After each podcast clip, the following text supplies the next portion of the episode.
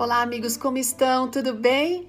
Gente, estamos quase terminando setembro, que coisa! Parece que foi ontem que eu disse que a gente estava iniciando o mês e já estamos aqui terminando. Olha, hoje a gente tem uma meditação lindíssima, foi encaminhada pela Nancy Maciel Falavigna de Oliveira, ela é uma advogada, mediadora e casada. E ela conta que uma das histórias que mais emociona ela na Bíblia é aquele momento que Jesus está no jardim do Getsemane, intercedendo por todos nós, mas sobretudo buscando o poder de Deus para conseguir vencer aquele momento e cumprir o propósito pelo qual ele veio a esse mundo. Bom, naquele momento você lembra da história, ele estava ali no jardim, mas havia alguns amigos com ele. E ele pedia que aqueles amigos estivessem orando para que ele tivesse forças. E então ele volta lá de novo de joelhos para estar diante do Pai, com um peso enorme dos pecados do mundo inteiro, de todas as pessoas que viveram antes de Jesus, de todas aquelas que viveriam após ele até o dia da sua segunda vinda. E ali então ele até disse para o Senhor: Pai, se possível, passa de mim esse cálice, porque o peso era terrível e ele sabia o que esperava por ele dele. E então, quando ele volta para junto dos seus amigos, ele vê os amigos dormindo. E aí ele fala aquela famosa frase, né, que está ali em Mateus capítulo 26, verso 41, que diz assim: Vigiem e ore para que vocês não caiam em tentação. Muito fácil a gente cair em tentação quando a gente deixa de orar. Esse verso é muito significativo se transformou em algo muito especial para nossa amiga aqui. Porque oração, gente, é o único meio que faz aumentar a nossa intimidade com Deus, que fortalece a nossa fé nele quando a gente passa pelos bons ou maus momentos. Em 2015, a Nancy, aos 41 anos, recebeu o diagnóstico de um câncer no ovário.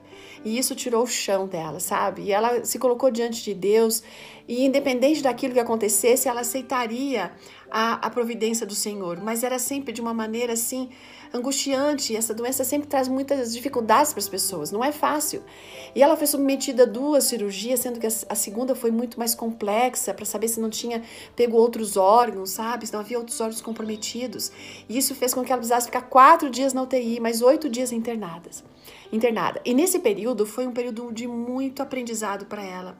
Foi nesse momento do silêncio, da tristeza, sabe, de não perceber a, algum aconchego, certo? Que ela precisou muito, desesperadamente, de uma resposta do Senhor. Ela precisava de amparo, mas ela não conseguia sentir isso. Então, um dia ali em oração, uma oração profunda, entre lágrimas e choros, ela colocou a situação diante de Deus. Algumas funcionárias depois entraram no quarto, fizeram a limpeza e quando terminaram, elas saíram, mas uma delas voltou. E aquela que voltou chegou em lágrimas nos olhos, dizendo assim: Olha, eu me emociono. Ela vem dizendo assim: Deus disse para eu vir aqui dizer para você não ficar triste, porque você não está sozinha. Tudo vai ficar bem. Gente, imagina o que é você escutar isso num momento quando você está sentindo nada, não é? Sem perspectivas. É interessante, aquela mulher estava sendo usada por Deus naquele momento. As duas choraram e agradeceram porque Deus usou aquela garota como instrumento dele para trazer esperança, amparo para o coração da Nancy. E a paz voltou no coração dela. Aqui está uma grande diferença para o cristão.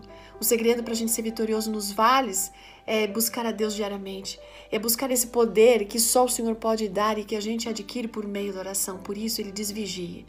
Essa é a ordem dele. Então vá, vigie. Talvez Deus esteja esperando você nesse momento. Quem sabe ele tem uma resposta hoje, mas se não tiver hoje, tenha certeza que ela virá. Ótimo dia para você, amigo. Até amanhã. Tchau.